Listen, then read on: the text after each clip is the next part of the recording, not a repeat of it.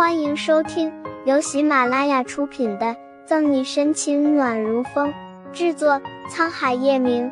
欢迎订阅收听。第九十一章，爱的拥抱。叶晨宇放在心里好久的事，突然迫切想和沈西说，却不想一扭头看去，人已经睡着了。长发覆盖着沈西的半边脸，密密长长的睫毛。宛若蝶翼落在她娇美的面容上，一深一浅的呼吸如同出谷幽兰，带着点点馥郁香。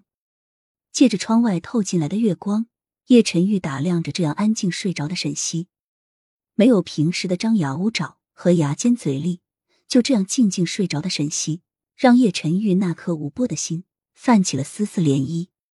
微微倾身靠近沈西，叶晨玉指节分明的手。轻轻把附在他半边脸的头发拢开，指尖从他的白皙嫩滑的面容上掠过，用略带薄茧的指腹轻轻摩挲着。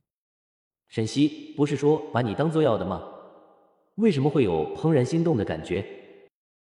双手插过沈西的腰，叶晨玉的手将她抱紧，有点胡渣的下巴抵在他的额头上，红眸闭上，鼻翼间传来沈西发香。一夜无话。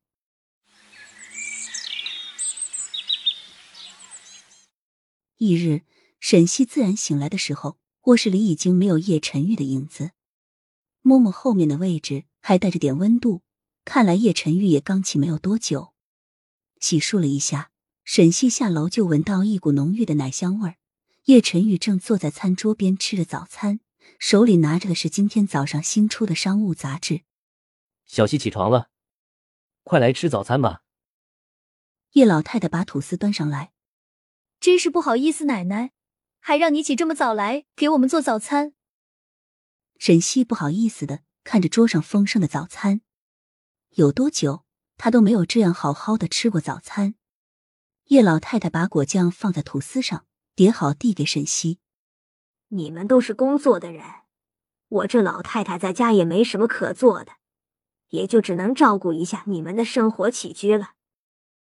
谢谢奶奶。沈西给叶老太太一个大大充满爱的拥抱。吃完早餐，叶晨玉还是一如既往的送沈西去上班。到了警局后，沈西率先让方初明把七幺三刘杰案子的所有资料给他，用了一个早上的时间，沈西才把所有资料看完，不放过任何一个细节。案讨会上，沈西把疑点纷纷列在投影仪上。案子表面上看是结束。犯罪嫌疑人也抓到了，但这其中还有很多疑点尚未得到解决，而我们最重要的就是查清楚药品和银行卡为什么会在林议员的包里。把这个点查清楚了，所有的线索也就找到了。案子看上去还有很多疑点得不到解释，但他所有的答案都集中在了药品和银行卡上。只要找到这两个的症结点所在，那一切问题都迎刃而解了。那沈队，案子还在继续调查，可刘杰的尸体王林已经在办认领程序，估计后天下午就要送去殡仪馆了。顾青为难的把认领文件给沈西签字。抓到林议员后，王林找了几次顾青要带走刘杰的尸体，火化入土为安，但都被他挡回去了。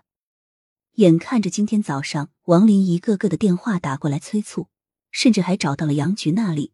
顾青是一个头两个大，大致看完认领报告，沈西拿起笔刷刷的在上面签下字。法医那边对刘杰的尸体已经检测不出什么，留着也没意义。对了，小维，你陪我去提审议员，看看他那边有没有什么线索。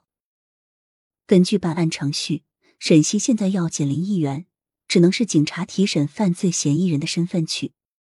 因为沈西提前和拘留所的狱警说过，林一元没吃什么苦头，除了焦急外，其他还好。审讯室里，沈西公事公办，脸色凝重。林一元，你说你没有杀刘杰，那在你包里搜查到的杀死刘杰的药以及他的银行卡，你怎么解释？那不是我的，我也不知道怎么会突然出现在我的包里。小西姐姐，沈队长，你要相信我。林议员急得摆摆手，怕自己真的被判杀人罪，坐个十几二十年的牢。本集结束了，不要走开，精彩马上回来。